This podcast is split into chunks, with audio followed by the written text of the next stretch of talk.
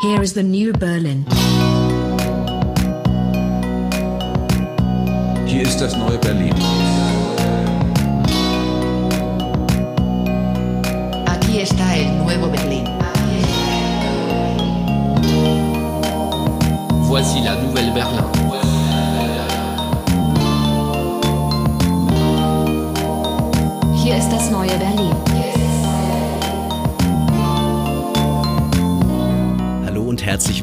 Zu einer neuen Folge von Das neue Berlin.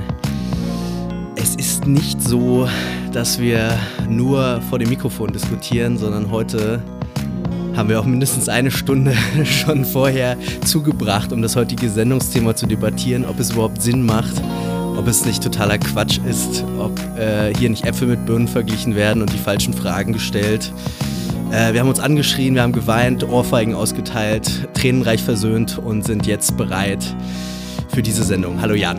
Hallo Leo.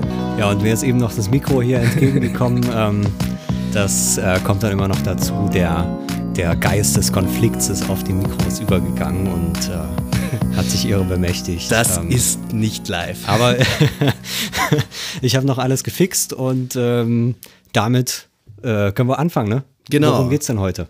Genau, meine Sendungsidee für heute war, äh, mal das Verhältnis von Kultur und Politik auszuleuchten. Es gibt auch das äh, angsteinflößende Komposita, Kompositum äh, Kulturpolitik, was wiederum was ganz was anderes meint.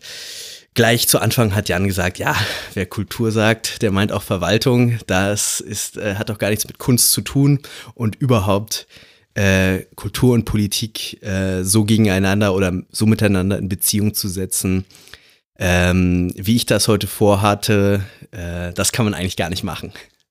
Das ist doch ein guter, äh, guter, ähm, also nicht konsensorientierter, sondern konfliktorientierter Ansatz. Genau, sagen. genau. Wir sind dann auch ein bisschen, äh, ich glaube, der Sache schon auf die Spur gekommen, dass wir doch äh, irgendwie wieder mit unterschiedlichen Begriffen angetreten sind. Ähm, ja, wie, wie können wir dieses Thema aufziehen? Ähm, ich hatte, hatte, äh, bin auf dieses Thema gekommen, weil man in letzter Zeit wieder öfter in Medien äh, Debatten hatte über ja, äh, Kunst, die einfach äh, weltanschaulich nicht mehr in unsere Zeit passt, die aus den Museen verbannt gehört, die von den Bühnen runtergeholt und geprügelt äh, und äh, Filme, die abgesetzt gehören, weil aus äh, äh, bestimmten Gründen ähm, der Entstehungskontext oder die Weltanschauung darin äh, nicht mehr in unsere Zeit gehört. Vor einer Weile waren es Kinderbücher auch. War, der, Klassische. der weiße Neger Wumba da. Ja, Äh, sowas. Ne? nee, wie war das? Äh, Das habe ich jetzt verwechselt. Also klassische, klassische. Stimmt, bei Pipi Langstrumpf. Pipi Langstrumpf äh, auch, genau. Da Also über die letzten Jahre immer mal. Genau. Ähm, wir ähm, wollen natürlich jetzt nicht darüber reden, ja, die, das und das ist jetzt äh, aber irgendwie blöd gelaufen in dem und dem Fall oder dem und dem wurde Unrecht getan oder dort und dort sind die Puritaner ähm, wieder mit ihren Mistgabeln unterwegs und äh, mit ihrer Kunstfeindlichkeit oder so. So eine Argumentationslinie äh, schwebt, äh, schwebte mir gar nicht vor, sondern äh, mich hat eigentlich die grundlegende ähm, vielleicht ästhetische Frage beschäftigt. Ähm, gibt es, gibt es, äh, kann man sinnvollerweise Kunst gegen ähm, politische Vorwürfe unterschiedlicher Art verteidigen und zwar im Medium der Kunst. Also nicht zu sagen, ja, ja, das ist gar nicht politisch äh, so anrüchig, wie das behauptet wird, sondern hat Kunst eine, einen Status, eine Funktion, eine, eine Beschaffenheit möglicherweise, ähm, der man, der man nicht gerecht wird, wenn man sie politisch attackiert. Äh, Das, ähm, das fällt mir selber auch schwer, das irgendwie für alle Fälle zu behaupten oder nicht zu behaupten. Also es gibt sicherlich viele äh, Kunstwerke, die ich auch weltanschaulich vollkommen ablehne und äh, am liebsten auch äh, verschwunden sehe vielleicht oder so. Na, verschwunden ist ein bisschen hart, das klingt ein bisschen faschistisch, aber ähm, genau, also äh, ganz grundlegend das Verhältnis von Politik und Kunst, könnte man genauer sagen. Ich habe jetzt Kultur gesagt, meine damit aber eigentlich auch nur alle Sparten äh, der Hochkultur, sagen wir mal. Von mir, ist, von mir ist auch noch der Populärkultur, wenn, wenn man das auch so möchte. Also Ähm, wenn du Filme ansprichst und sowas, das ja, ist ja eigentlich alles. da ist es schwieriger, aber da gibt es natürlich auch Avantgarden äh, und äh, europäisches Autorenkino und äh, den neuesten Marvel-Film. Und meinst du jetzt Sachen, die man, also wenn der Angriff auf diese Kunst kommt, die dann auf diese Kunst bezogen kommt oder äh, auf die Kunstproduzenten? Das ist Weil schon mal das eine gibt's sehr, ja bei- auch eine sehr wichtige ja, Unterscheidung. Bei, bei ja. vielen Fällen. Ich, ich erinnere mich auch an ähm, Klaus Kinski, ja. der auch, äh, nachdem dann die, äh, ich habe das ehrlich gesagt dann nie wirklich nachgelesen, ob der wirklich da seine Tochter vergewaltigt ich hat. glaube oder sowas. schon, ich doch. glaub schon, ne? ähm, äh, die dann plötzlich eben dann auch irgendwie geächtet waren. Ich glaube nicht so wirklich. Also irgendwie, das war dann in der Zeit, aber dass jetzt heute jemand so Kins- Kinski-Filme nicht gucken würde, hat sich dann, glaube ich, doch nicht so richtig etabliert. Aber war Keine das nicht Ahnung, so, dass aber, das ähm, erst vor, vor ein paar Jahren äh, nochmal Das war erst vor ein paar Jahren, ja, ja, ja, ja. Die ist? Tochter hat dann irgendwann ausgepackt. Ähm, aber dort ist ja der, der, der künstlerische Wert selbst erstmal gar nicht bestritten. Mhm. Ähm, Gerade natürlich, ob jetzt seine ganzen mülligen Western, in denen er mitgespielt hat, äh, da hat sich, glaub- hat sich wahrscheinlich eh niemand interessiert, aber für die, für die, für die hochwertigeren ähm, ähm, äh, Filme, ähm, also auch mit Werner Herzog vor allem natürlich, Ja, ja, genau. ähm, da würde jetzt, glaube ich, man schon diskutieren eher. Wahrscheinlich, weil Herr Werner Herzog dann so ein, ähm, so ein über jeden Zweifel erhabener äh, deutscher Filmemacher Ja. ist. Da würde man dann sagen, okay, der ist sowas von gut, da, der wiegt das dann wieder auf, dass der Kinski da dabei ist. Mhm. Aber da hat man ja schon eine, schon eine andere Fragestellung. Das will ich damit äh, äh, sagen. Ich bin mir nicht ganz sicher, ob wir da äh, wirklich eine andere, also eine ganz andere Fragestellung haben. Du Mhm. hast recht. Äh, man kann, es gibt Argumente, wo man sagt, okay, dieses Kunstwerk ist in seiner von mir aus Aussage ähm, äh, abzulehnen und anrüchig oder irgendwie äh, politisch nicht mehr tragbar. Und es gibt aber auch genau diese Dimension, dass äh, der Produzent eben ähm, des Kunstwerkes auf irgendeine Art und Weise fragwürdig geworden ist. Ähm, das sind zwei unterschiedliche Ebenen, auf denen argumentiert wird, aber vielleicht wird da auch einiges vermischt. Also wir haben ja schon beobachtet, dass ähm, ich glaube jetzt zum Beispiel Kevin Spacey äh, aus, ähm, aus einem Film noch ganz rausgeschnitten wurde. Äh, also der Das war, der war schon halb, toll. halb ab, abgedreht quasi und dann wurde er durch äh, Christopher Plummer, hieß er glaube ich, äh, ersetzt, äh, weil Kevin Spacey eben ähm, durch äh, private Verfehlungen ähm, äh, in die Schlagzeilen gekommen ist. Ähm, und genau, da, das ist aber auch, betrifft aber meines Erachtens, Erachtens auch genau äh, diese, dieses Feld. Denn inwieweit wird jetzt ein äh, legitimes äh, Kunstwerk ähm, durch, die, ähm, durch die Handlungen der Produzenten äh, verunglimpft oder eben nicht.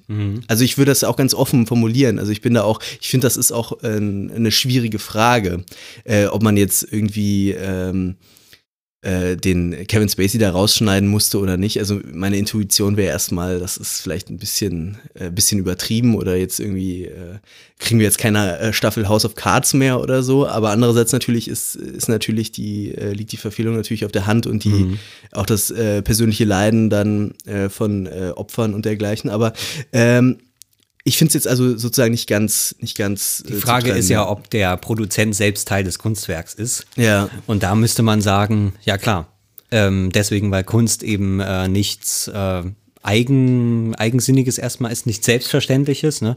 sondern Kunst muss sich auf einem Markt behaupten, muss irgendwie verkauft werden, muss Ja. kommuniziert werden. Ne? Also Kunst, ähm, da haben wir auch schon drüber gesprochen äh, vor der Sendung, kommt bestimmt auch noch mal drauf. Äh, die Kunst ist erstmal in dem Fall ein, auch eine Öffentlichkeitsfrage, eine kommunikative Frage, ein kommunikatives Ereignis. Und da gehört natürlich der Produzent ähm, dieses, dieses Kunstwerks immer mit dazu. Wenn wir über Schauspieler sprechen, ja, okay, da kann man es jetzt schwer trennen, ne?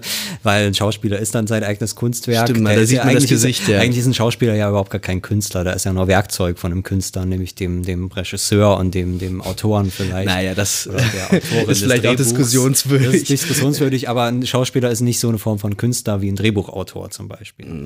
Ähm, äh, es ist schon was, was, anderes. was ist dann, ähm, was ist dann auf der Bühne beim Theaterstück? Ist das dann auch der Drehbuchautor und der, gut, gut, das ist wahrscheinlich dieselbe Konstellation. Ja, die ähnliche Konstellation. Ähm, also auf jeden Fall, was ich damit sagen will, es gibt verschiedene Verhältnisse von Ja. ähm, dem Produzenten und dem Werk. Ja. Also, also verschiedene Personen können auf eine verschiedene Weise in den Werken vorkommen. Was ich damit einfach sagen will, es gibt bestimmte Autoren, da gibt's für- also, also weltbekannte Autoren, äh, da, von denen gibt's vielleicht ein oder zwei Bilder.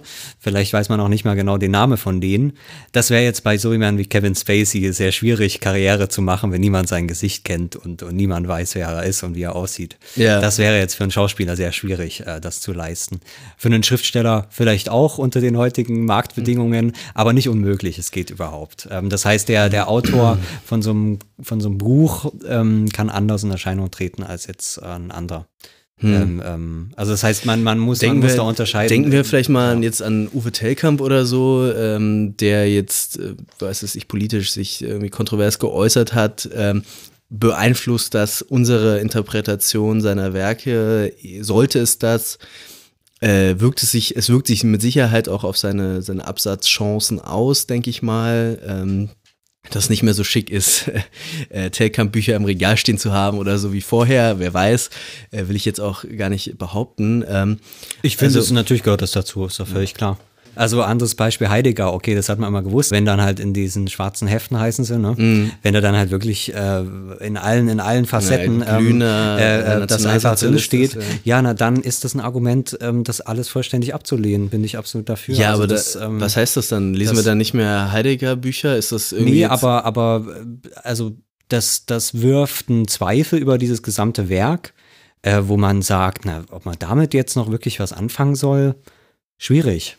Und das ist ja nochmal ein anderer Fall als bei anderen Nationalsozialisten in der Zeit, wo man vielleicht auch die Tagebücher hat und sieht, ähm, also die waren dann auch irgendwelche, äh, äh, die waren auch mit dabei, so, aber haben sich dann doch irgendwie gezweifelt, geäußert, irgendwie waren dann doch nicht so richtig zufrieden mit dem System, haben sich in so eine teilinnere Emigration zurückgezogen, was auch immer. Es gibt da ja ganz, ganz viele verschiedene geistige Umgangsweisen. Aber wenn du von vorn bis hinten da überzeugt bist und das mit deiner Philosophie vereinbaren kannst, dann würde ich sagen, äh, kann man die Argumente in der Philosophie schon selber finden. Ich habe jetzt die letzte Zeit äh, Richard Rorty gelesen, der eigentlich schon, auch natürlich ohne jede Kenntnis dann dieser schwarzen Hefte, das eigentlich auch alles schon über Heidegger schreibt, warum man die Philosophie dann abzulehnen hat. Ja. Äh, weil Heidegger dann irgendwie wohl schon, ähm, als dann die ersten sozialdemokratischen Abgeordneten abgeholt wurden, äh, beziehungsweise die Sozialdemokraten überhaupt dann aus dem öffentlichen äh, Leben verschwanden und in die Lager gekommen sind, äh, wohl irgendwie er da gemeint hat, ja, was kümmern mich solche Kleinigkeiten. Ähm, Okay, aber das sind- das sind ja auch biografische genau, genau, Elemente. Genau, aber ähm, ähm, das äh, hat ja was mit der Philosophie zu tun äh, wo man aber noch sagen kann, ja, vielleicht war der irgendwie auf dem falschen Dampfer. Aber wenn man dann noch die Kenntnis um die Biografie hat, um die Person, um das, was er eben als, als Mensch auch gedacht hat, wenn das dann eben eins zu eins zu, dieser, zu diesem Werk passt, ja, dann muss ich das Werk auch anders sehen. Und das, das kann man sich in ganz vielen Fällen so denken. Ne? Wenn man eben, äh, keine Ahnung, ein Werk hat, wo, wo irgendwelche kleinen Kinder in, in anzüglichen Posen irgendwie stattfinden, in Filmen, in, in, in Bildern, aber auch in Texten, ist das okay. Aber wenn ich dann, wenn dann rauskommt, ja, der, der, der war ein Vergewaltiger, ähm, von, oder der hat, der hat auch, auch Minderjährige vergewaltigt, ja, dann, ähm, dann, dann, ja, was soll ich dann mit dem Werk noch anfangen? Also dann ist das ja wirklich nur, ähm, äh, also, also, also, was ich damit sagen will, ist, dass das ist nicht trennen. Das, ähm, Ja, ich, man kann das dann nicht einfach so vom, vom, vom, vom, vom Tisch fegen. Es ist, es ist sicherlich nicht ganz zu trennen, aber ist, ist jetzt jedes Buch immer nur im Kontext der Autoren oder der Künstlerbiografie zu verstehen, jedes Kunstwerk? Ähm, das sind ja eigentlich auch so Interpretationsweisen oder so, die man, die man jetzt auch äh, in den Künstewissenschaften abgelegt hat, dass man jetzt zumindest nicht mehr versucht, Kafka irgendwie biografisch irgendwie auf seine Vaterkonflikte oder so zu reduzieren. Ähm, also sozusagen erstmal der Verstehensansatz über die Biografie äh, nicht mehr so äh, so dominant ist, glaube ich. Vielleicht ist das auch wieder zurückgekehrt, äh, will ich mich jetzt gar nicht drauf festlegen. Ähm, Genau, aber wir haben jetzt, äh, okay, wir haben jetzt einen, einen Bereich sozusagen Künstler, Künstlerbiografie und Kunstwerk. Ähm, Ich würde nicht mal nur Biografie sagen. Also wie die Biografie im Einzelnen ist, ähm, würde ich gar nicht sagen. Aber wenn ich einfach noch Kontext, Kontext bekomme, darum, darum geht es für mich Ja. eigentlich. Kontext. ja, Und wenn ich eben einen Philosoph habe, hab, der einfach äh, durch und durch Nazi ist, Ja. dann ist es für mich ein Kontext, der äh, ganz egal, was das biografisch bedeutet oder auch nicht, ähm, ist es für mich eine interessante Information, um diese Philosophie einzuschätzen. Okay, vielleicht ist das Ähm, Problem auch bei so, Heidegger, also, dass das eben ähm, kein, kein ja, Künstler Heidegger ist im strengen das Sinne stimmt, ist. das ist vielleicht ein schlechtes äh, Beispiel, aber das wird man bei, bei vielen anderen, äh, also ähnliche Kontexte wird man auch für andere äh, Künstler dann finden. Ähm, und äh, also wir können auch bei Telkamp bleiben. Also wenn der Kontext ist, dass da halt wirklich ein Typ sitzt, der die, die blödesten äh, und zwar wirklich, also so, so dieses absolute ähm, Worst of, of, of, also eigentlich Worst ist eigentlich gar nicht das Problem, sondern die, die blödesten Verschwörungstheorien, die man dort bei, bei, äh, bei den Epoch Times und wie jetzt diese ganzen Seiten heißen, also wirklich das allerhirnrissigste, was man sich vorstellen kann. Ähm, und der, und der nicht mal mit, mit einer, mit einer primitivsten kreativen Leistung zumindest noch, äh, wie das manche vielleicht von den Rechtsintellektuellen noch auf die Reihe kriegen, das, das schafft er ja nicht mal, Ja. sondern rasselt einfach nur diese ganzen blödsinnigen Artikel äh, äh, runter, diese Überschriften letzten Endes. Der weiß, man hat ja gemerkt, der, der hat nur diese Überschriften gelesen oder bei Achse des Guten oder wo auch immer, diesen ganzen Seiten und dann verbreitet er diese Überschriften, äh, um, um sich dann halt diesen Applaus von, von, von, von irgendwelchen äh, kritischen Bürgern zu holen. So ein Typ, wenn das der Kontext für so ein Buch ist, äh, dann frage ich mich ja, warum soll ich das Buch überhaupt kaufen und lesen? Also so ein Idiot, ähm, äh, keine Ja, Ahnung. Also das ist für mich ein Kontext, das, das, darum geht's für mich einfach. Ein Mhm. Kontext, unter dem natürlich äh, ich auch äh, so ein Buch also ich würde gar nicht, würde noch gar nicht sagen, ob es um Interpretation geht. Ne? Also du hast ja jetzt über die Interpretation gesprochen, Ja. dass ich das Werk verstehe. Ich glaube, mir geht es gar nicht darum, ob ich das Werk jetzt verstehe aus diesem Hintergrund heraus, dass, Ja. dass der Telkamp halt wirklich einfach äh, ein Idiot ist, ein Rechter. Ja. Ähm, sondern dass ich einfach das Buch, ich habe keinen Bock, ein Buch von so einem Typen zu lesen. Das, Ja, ist, das, ist, das ist eigentlich alles, was ich damit sagen Das, möchte. das sind ja nochmal so ein paar, ja, das ist dann so ein persönliches, äh, persönliches Unbehagen oder so eine Abneigung gegen jemanden. Das ist jetzt aber vielleicht auch nochmal was anderes.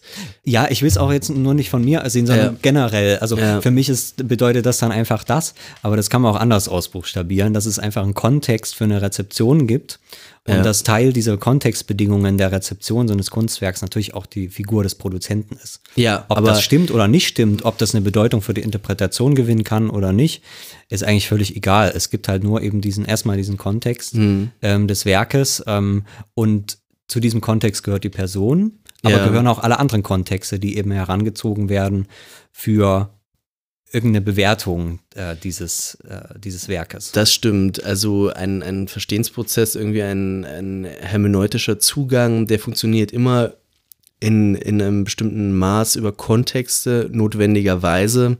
Äh, selbst, selbst ja Sprache ähm, oder, oder Erzähl, ähm, äh, Erzähltraditionen, äh, Genre, Kategorien und dergleichen sind ja im Prinzip auch Kontexte. Du weißt ja, was ein Roman ist, du weißt, was ein Theaterstück ist und dergleichen. Also es gibt sozusagen im Prinzip ist ja, ist ja die, ist ja die, der kulturelle Kontext unüberschaubar groß bei jedem Verstehensprozess von Kunstwerken. Das ist ganz offensichtlich. Ähm, ich denke, dass äh, speziell der Autor in seiner Biografie und seinen, ähm, seinen Vorstellungen ein sehr ähm, kontingente, ein sehr kontingenter Kontext ist, wenn man jetzt zum Beispiel an die mittelalterliche äh, Kulturproduktion denkt, bei der man teilweise ja gar nicht die Autoren äh, sich aufgeschrieben hat und oder die, die Maler Mhm. oder Komponisten vielleicht auch. Ich, äh, so genau weiß ich es auch nicht. Aber im Prinzip, also die, äh, die ähm, Bedeutung des Autos ist ja auch genau ein modernes Phänomen. Ja, äh, würde ich auch sagen, klar. Ähm, aber das, ähm, klar, das gehört halt dazu und scheint ja auch nicht weggehen zu können. Also ich meine, der, der Tod des Autors ist lange, lange ähm, Stimmt, das wäre ja auch so ein lange, Schlagwort. genau, ja, genau. Äh, also. Foucault, ne, war das, glaube ich, Ja, oder ja. der hat es vor allem gemacht, ist lange beschrieben worden. Ach nee, Ähm, nee, sorry, ich glaube, es war äh, Roland Barth. Also Ronald Barth schon, aber, aber Foucault, glaube ich, auch schon mit so der, Der hat das, der hat das, hat das so mit betrieben Der hat das dann so. Mhm. mitgemacht, ja, genau. Äh, genau, wurde lange beschrieben. Ich würde sagen, ja, das war eine nette, nette Überlegung. Ähm, es scheint keine, also für mich gibt es keine Hinweise, äh, dass das irgendwie stattfinden würde. Das habe ich auch, da habe ich auch nicht den Eindruck. Ähm, also die, die Öffentlichkeit, ich glaube, es geht schon um die Öffentlichkeit. Die Öffentlichkeit braucht einfach äh, dann diese, diese, diese Form von Adresse. Mhm. Ne? Also ich würde sagen, es kommt zu einer weiteren Fiktionalisierung von diesem Autor. Äh, oder dieser, dieser Autorenrolle und vielleicht so eine Trivialisierung, Mhm. so könnte man es vielleicht sagen. Ne? Also das heißt, es gibt noch diese Adresse, aber erstmal ist heute jeder, jeder Autor oder jede Autorin, ne, weil Mhm. man 24-7 äh, Kunst produziert, Literatur produziert, äh, ähm, äh, ist eben alles trivialisiert worden. Ne? Mhm. Äh, und dann ist, ist der Autor oder die eben diese Autorin, oder der Autor steckt natürlich auch schon dieses männliche Konstrukt drin, ne? ähm, äh, ähm, der ist eben nicht mehr diese, diese Figur, ähm, ja, die, die eben diese große Figur, gegen die man, gegen die sich Leute wie Roland Barthes oder Foucault ja auch dann gewendet haben, ne? Ja. ähm, sondern das ist einfach irgendein Idiot, der halt äh, irgendwas aufgeschrieben hat und jetzt steht sein Name drüber. Und so kann halt heute jeder Idiot ein Buch schreiben. Ne? Es werden jeden Tag, jeden Tag, keine Ahnung, 100 Bücher veröffentlicht, äh, allein im deutschen Buchmarkt. Ich kenne die Zahlen nicht, aber es sind ja wahrscheinlich 100.000 im Jahr oder sowas.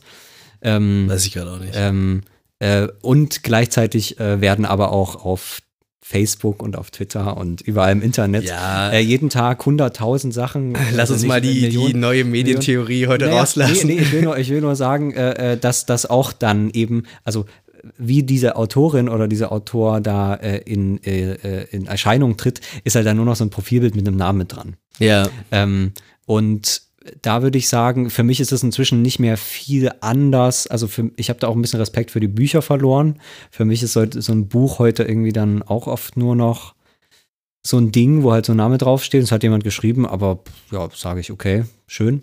Ja. Haben 100.000 andere auch gemacht. Äh, und bei den meisten steht eh nur Schrott drin, so wie auf Facebook.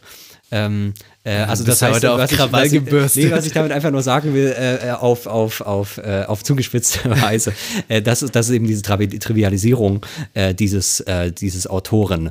Ähm, was eben nicht heißt, dass er verschwindet, er, er muss nach wie vor stattfinden, aber es ist eben, er hat nicht mehr diesen Nimbus. Ähm, Er ist nicht mehr so Und, der, der ähm, Genieautor. Genau, Genieautor oder irgendwas, was über den Dingen steht und die Dinge jetzt durchblickt oder, oder was auch immer, alles, was man an diesem Autor so, äh, ähm, also irgendwas Enthobenes, ähm, äh, was man da irgendwie so, so drin hat. Ähm, und damit würde ich sagen, äh, genau, ist so einmal die Trivialisierung da, aber gleichzeitig, und, und das würde ich auch bis auf weiteres, dann äh, glaube ich, dass es nicht weggeht, auch eben diese Kontextualisierungsmöglichkeit. Ne? Und dann hat man natürlich nach wie vor irgendwie bestimmte Autoren, wie dann Telkamp oder halt irgendwelche. Also das läuft wahrscheinlich dann auch unterschiedlich, ob man jetzt in Hollywood ist und bei den A-Kategorie Schauspielern ist oder ob man jetzt in der deutschen Literaturlandschaft ist. Das, das kommt dann immer drauf an. Aber auf jeden Fall hat man weiter diese Personen, die hinter den Werken stehen äh, und damit dann auch die Kontexte. für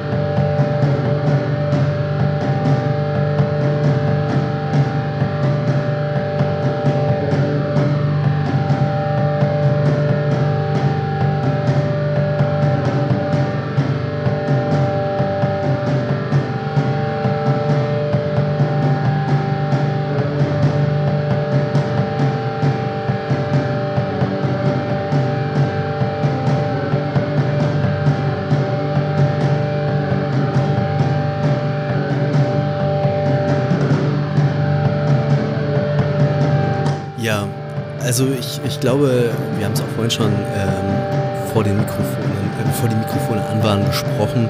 Äh, eigentlich ist der Grundbegriff, den man hier ähm, sozusagen in alle Richtungen, in alle Politi Politik, Kunst, Überschneidungsrichtungen vielleicht äh, verwenden kann, der der Autonomie der Kunst, aber in einem, in einem sehr mehrdeutigen Sinne. Wir hätten jetzt in diesem Bereich ähm, äh, äh, wo, wo Autoren, äh, wo Kunstwerke eben auf Grundlage der, äh, der Untaten oder was auch immer ihrer Autoren ähm, ähm, abgewertet scheinen, ähm, sozusagen das Verhältnis von Autor und Kunstwerk. Äh, es ginge also um die mögliche Autonomie des Kunstwerks auch von seinem Autor, unter anderem auch von seinen anderen Produktionsbedingungen äh, möglicherweise. Man könnte sich ja auch als Gedankenexperiment vorstellen, ähm, dass äh, ein, ein, ein Film ein Filmprojekt nur verwirklicht werden kann auf Grundlage von Sklavenarbeit.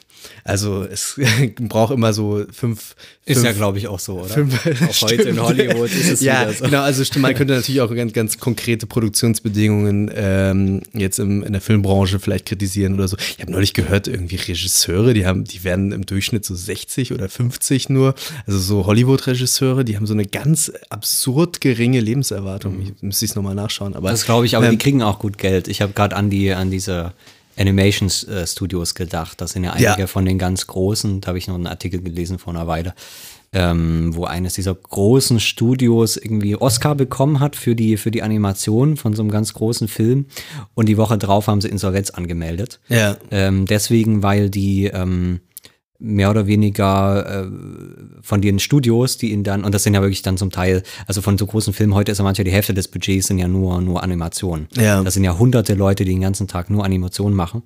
Ähm, und das ist dann von so einem großen Budget locker mal 30, 40 Millionen, die du nur für diese Animations dort ausgibst.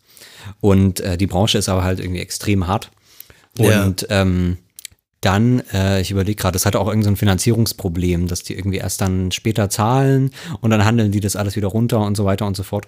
Und da sind wohl ganz viele von diesen großen Studios und dann Studios, die Oscars bekommen für ihre Arbeit, also wirklich das Allertollste vom Tollsten, äh, gehen dann da bankrott, nachdem aber das Unternehmen schon den Bankrott irgendwie äh, dort oder den Konkurs versucht hat, hat abzuwenden, indem sie jahrelang ihre Mitarbeiter behandelt haben wie Scheiße. Ja. Also Leute, die nicht mal von ihrer Arbeit leben konnten und so weiter und so fort. Also wirklich aller, aller übelste, übelste Arbeitsbedingungen äh, in dieser absoluten, eigentlich sind das die Traumjobs, ne? Das ist das Höchste, was geht in dieser Animationsbranche, ne? Ja. Für so einen Oscar-Film zu arbeiten. Und die, und die arbeiten dort äh, wie als wären sie bei McDonalds oder sowas. Also Ja, ist das habe ich auch ähm, gehört, dass die erstaunlich schlecht bezahlt sind. Eigentlich ja, ja. seltsam bei der, bei der Qualifikationsstufe und auch bei dem, bei der ertragreichen Branche irgendwie. Ja. Sehr eigenartig, ja. Ja. Äh, genau, aber das wäre ja wäre jetzt genauso ein, ein äh, Produktionskontext, könnte Ja, man vielleicht sagen, ähm, äh, vom Kunstwerk. Jetzt kommt aber dabei irgendwie Citizen Kane raus oder äh, was weiß ich, was, was ihr gut findet. Äh, Lars von Triers Melancholia wäre es bei mir äh, auf, auf, ähm, auf Leid und Elend von, von ähm, ägyptischen Sklaven irgendwie produziert. Ähm, es gibt, es gibt tatsächlich, jetzt fällt mir das auch wieder ein, wieso ich darauf komme. Es gibt tatsächlich bei Kant, glaube ich, dieses Beispiel, dass man, wenn man eine, wenn man die Pyramiden anschaut, man ähm, ästhetisches, äh, ästhetisch sie schön findet, ein, ein, ein, ähm, ein, ein Wohl, äh, Wohlempfinden hat, moralisch aber äh, erschüttert ist. Ja. Also, und das ist äh, übrigens auch äh, der Kern, äh, ein, ein, einer der frühesten Texte der äh, modernen Autonomievorstellung von äh, Kunst. Also, äh, ist, es, ist das sinnvoll, diese, diese Unterscheidung zu treffen? Kann man das machen? Ähm, in welchen Fällen äh, würde das vielleicht mehr, in welchen Fällen weniger Sinn machen? Oder ist es einfach, äh, einfach, äh, wenn man politisch fragt, ist es ein Problem, wenn man es ästhetisch fragt, dann ist es kein Problem. Äh, ja, so würde ich, so würde ich mal antworten. Da sind wir wahrscheinlich über Kant noch nicht so weit hinaus. ähm, klar, also ich finde die Pyramiden auch super, aber ob, ob das sich jetzt äh, gelohnt hat, dort äh, diese zehntausenden Sklaven. Also sagen wir es erstmal, man weiß ja noch nicht genau, wie sie es gebaut haben. Das könnte sein, dass die Aliens da trotzdem ihre. ich habe jetzt nur von dem Erich Deniken mal ein bisschen Sachen ge gesehen, fand ich manches, also die Fragestellung fand ich, fand ich ganz interessant. Nee, das mir also- rausschneiden, um Gottes nee, Willen. Nee, also ich sag mal so, äh, ähm, äh, äh, also das war, das war in so einem ZDF-Dings, das war jetzt gar nicht von ihm direkt, aber ähm, da ist wohl bisher keine überzeugende Theorie, wie diese Dinger überhaupt gebaut wurden. Also es ist nach wie vor unklar. Und das fand ich schon interessant, nach 100 Jahren Archäologie, dass sie das noch nicht genauso wissen, wie das jetzt funktioniert hat, weil es gibt ja mit dieser Rampe, die Theorie ist ja auch, Ja, ist ja auch völlig ja. egal. Ja. Auf jeden Fall, ich sag mal so, ich gehe schon davon aus, dass da so ein paar tausend Sklaven, ähm, oder es waren ja viele gar keine Sklaven, sondern die Bauern tatsächlich, die so eine Art Frondienst für den, für den äh, Pharao dort leisten mussten.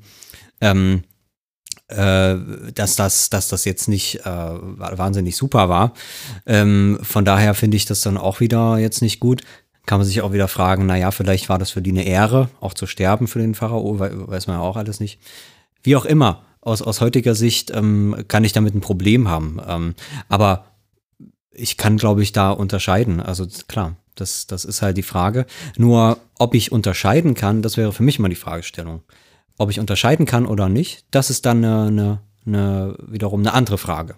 Bei den Pyramiden kann ich das, weil mich das Leid dieser Bauern oder dieser Sklaven überhaupt gar nicht betrifft. Für mich ist das einfach nur, ähm, also, also das heißt, für mich ist es ein kognitiver ähm, Schritt, wenn ich Mhm. diese Py- Pyramiden sehe, zu sagen, oh, aber da äh, äh, sind ja, das war ja alles ganz böse mit diesem Pharao und den armen Sklaven und so weiter. Also es ist ein äh, komplizierter Schritt, ähm, aber der, der berührt mich nicht wirklich. Das ist wie mit dem 30-jährigen Krieg, ne? Nach so, da gibt's ja auch so Theorien, nach so 300, 400 Jahren ist das alles vergessen, da ist es aus dem kollektiven Gedächtnis raus. Wir haben keine unmittelbare Betroffenheit mehr. Ähm, und dann können wir andere Fragen stellen und andere Unterscheidungen anwenden, weil wir ein anderes Verhältnis dazu gewonnen haben. Ähm, und das kann ich mir wiederum nicht aussuchen, in welcher äh, Rezeptionsverhältnis ähm, äh, ich, ich hier stehe. Wie gesagt, bei den Pyramiden geht das super, ähm, weil da bin ich, bin ich raus. Äh, das, das sind für mich nur noch diese, quasi nur noch, also die, das Leid dieser Generation, ähm, ähm, dieser gesamten Kultur, also das Leid der Jahrtausende, könnte man fast sagen, Ja. das ist vergessen. Für mich sind das nur noch diese großen Symbole der, der Hochkulturen. So, diesen merkwürdigen Begriff, was wahrscheinlich auch eine Erfindung des 19. Jahrhunderts ist, aber so ist es jetzt eben. Ne? Für mich sind das dann diese Symbole. Ähm, und deswegen ist man da total ähm, beeindruckt und, und kann sich da voll drauf einlassen, ähm, weil, weil das eben nicht unmittelbar spürbar ist, diese Verbindung mit diesem Leid.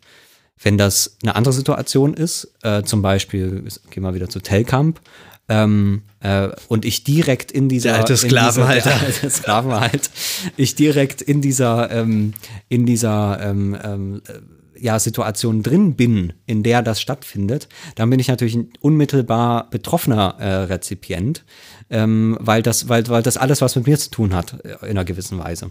Ähm, wenn es um, um Kinderpornografie geht oder um Vergewaltigung, ähnlich. Da hat man eben einen gesellschaftlichen Diskurs, der ist nochmal anders gelagert natürlich als diese ganze Rechts, äh, äh, Rechtsextremismus, Rechtsruck in Deutschland. Aber auf jeden Fall habe ich da irgendeine Verbindung dazu. Ähm, oder, ähm, keine Ahnung, wenn es um, wenn es um Kinder, Kinderliteratur geht, ne, wo dann, wo dann ähm, irgendwelche Begriffe rausgeschnitten werden oder, oder irgendwelche Bilder nicht mehr, nicht mehr passen. Ähm, dann bin ich deswegen betroffen, weil ich sage, ähm, ja, ich habe das aber doch damals ausgelesen, auch gelesen, und, oder meine El- Eltern haben mir das vorgelesen oder meine Oma, und ich bin doch auch kein böser Rassist geworden. Also wenn wir das jetzt äh, den Kindern geben, dann wären die doch bestimmt auch keine Rassisten. Ne? Also dann hat das wieder was mit mir zu tun eigentlich. Äh, und dann in der Debatte natürlich sicherlich dann, äh, wenn es um Pipi Landstrumpf geht, damit ist eine gesamte Generation aufgewachsen und deswegen hat man da eine kritische Masse von Leuten, die da ein persönliches äh, Verhältnis dazu haben. Genau, die sich Und, dann auch ähm, persönlich irgendwie verletzt fühlen, Genau. wenn man sagt, okay, das ist jetzt Genau. beschmutzt eigentlich, da Genau. steckte schon immer Weil, weil, weil da drin steckt, jeder, der das eigentlich gelesen hat als Kind, muss auch ein Rassist sein. Wo ich sagen würde, ja, das stimmt erstmal, klar, äh, muss ja so sein. Ähm, wenn man diese Was? Kategorien als, naja, wenn man diese K- Kategorien als Kind lernt. Ach so, ähm, diese ja, Unterscheidungen. Und wenn das dann ein ähm, Kriterium dann- für Rassismus ist, ja. Genau, klar. Also ich kann mich dann später kritisch dazu äußern. Aber klar, wenn wenn äh, wenn es um Rasse geht in so einem Kinderbuch, dann dann geht es um eine Form von Rassismus. Ähm, äh, Aber das war, das war jetzt äh, auch ähm, eine Zeit lang erstmal überhaupt kein Problem für irgendjemanden, bis sozusagen überhaupt dieser, dieser Abstraktionsschritt, ähm, dieser, diese kognitive Leistung erbracht wurde, darin ein Problem zu identifizieren und das dann auch sozusagen mit einer mit bestimmten politischen äh, Leitbegriffen zu verbinden. Also ich sag, ich will sagen, diese, diese kognitive, dieses kognitive Auseinanderfallen äh, von Leid und ähm, äh, dem Kunstwerk, das dann dahinter steht, das ist ja immer, das ist ja auch eine Sache von Beschäftigung, von Interesse, von Information. Wenn ich jetzt äh, eine Dokumentation über Sklaverei sehe, dann wird es mir auch äh, schlechter gehen mit den Pyramiden sozusagen. das Also glaube ich nicht. das ist, das, das, Das- liegt, das- ich das, sind ja, das sind ja keine, das sind ja keine metaphysischen Grenzen zwischen den Epochen. Ich kann das natürlich, kann ich da äh, Einfühlsamkeit und Empathie äh, entwickeln und Bin- das glaub ich problematisieren. nicht. Glaub ich natürlich, genauso wie mir das mit Pippi Langstrumpf dann egal sein kann. Nicht, dass, äh, abgesehen davon, dass diese Fälle sowas von un, unvergleichbar miteinander sind. Ähm, Naja, aber- naja, also vergleichbar sind sie deswegen, weil wir über den Kontext des Werkes gesprochen Genau. haben. Die Entstehungskontext dieses und, und den Rezeptionskontext, der, da- Ja. der, ja, der ja auf diese Entstehungsbedingungen als, als einen Kontext ähm, äh, sich bezieht. Ich würde sagen, da muss man schon mal auch ehrlich zu seinen Begriffen stehen und sagen, wir können das vergleichen. Äh, aber also äh, du, ich habe natürlich verstanden, ja, wo ja. ich wollte nur nicht, dass, äh, dass der Eindruck entsteht, wir wollten äh, den, die, die N-Wörter in Pippi Langstrumpf äh, mit ähm, mit der Sklaverei beim Pyramidenbau vergleichen oder so. Das klingt, klingt dann etwas seltsam, aber tatsächlich, du hast recht, äh, wenn man jetzt über Produktionsbedingungen nachdenkt, dann wäre jetzt, was weiß ich, Sklaverei beim Pyramidenbau der extremste denkbare Fall von menschlichem Unrecht vielleicht Mhm. äh, bei der Entstehung eines Kunstwerkes. Vielleicht noch so Kunstwerke, wo, wo irgendwie äh, Menschenopfer gefordert Ja. sind oder dergleichen, sowas könnte man Ja. sich ja auch vorstellen.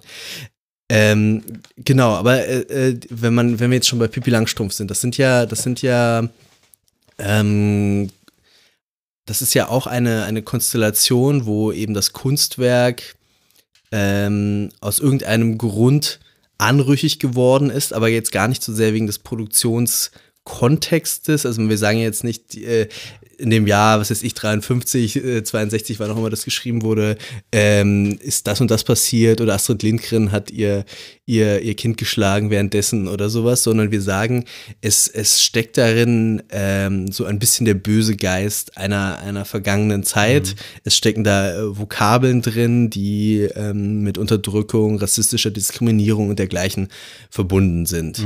Und das ist, glaube ich, jetzt so äh, ein zu unterscheidener, aber doch auch irgendwie verwandter Fall äh, von ähm, ja, politischer Kritik an einem ähm, ästhetischen Objekt.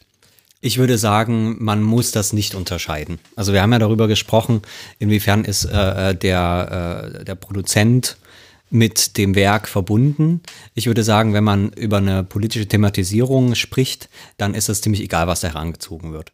Also dann kann, dann kann die, dann kann der, der, ähm, ja, der, der Punkt, der dort herangezogen wird, sowohl eigentlich ein äh, hintergründiger sein, zum Beispiel eine, eine Produktionsbedingung, die gar nicht äh, im, im Werk äh, selbst erkennbar ist. Gar nicht mehr richtig Ähm, enthalten Genau, ist. im gar nicht mehr Prinzip richtig auch, ja. enthalten ist. Ja. Äh, wobei ich sagen würde, auch das ist nur eine Form von einer Thematisierung.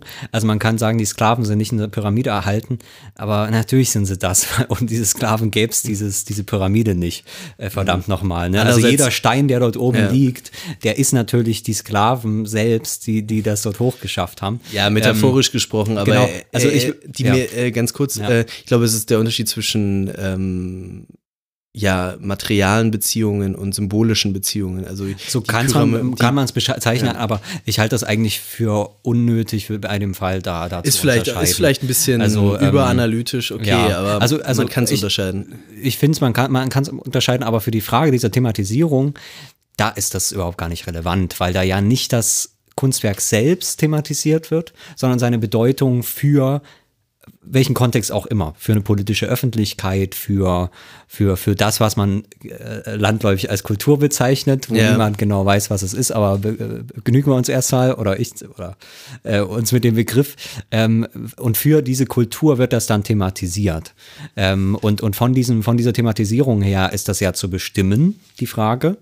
Äh, und diese Thematisierung, die ähm, kann sich das äh, heranziehen einfach. Geht's um, also das, was, also ich sag mal so, das, was dieses Werk bedeutet, äh, in diesem, in diesem Frage der, der Thematisierung für Kultur oder ähm, ist ja äh, selbst eben eine Fiktion dieser Kulturen. Ein Werk ist ja nicht nur das, was irgendwo gedruckt ist oder das, was irgendwo steht, sondern eben das, was es, was es bedeutet für, für, für, für, den Thema, für die Thematisierung selbst. Ja. Das heißt, die Thematisierung äh, konstruiert, äh, wenn man diesen Begriff auch mal nehmen will, dann dieses Werk auf sich, Ja. in, in Bezug auf sich, auf, auf die Bedeutung äh, für, für sich.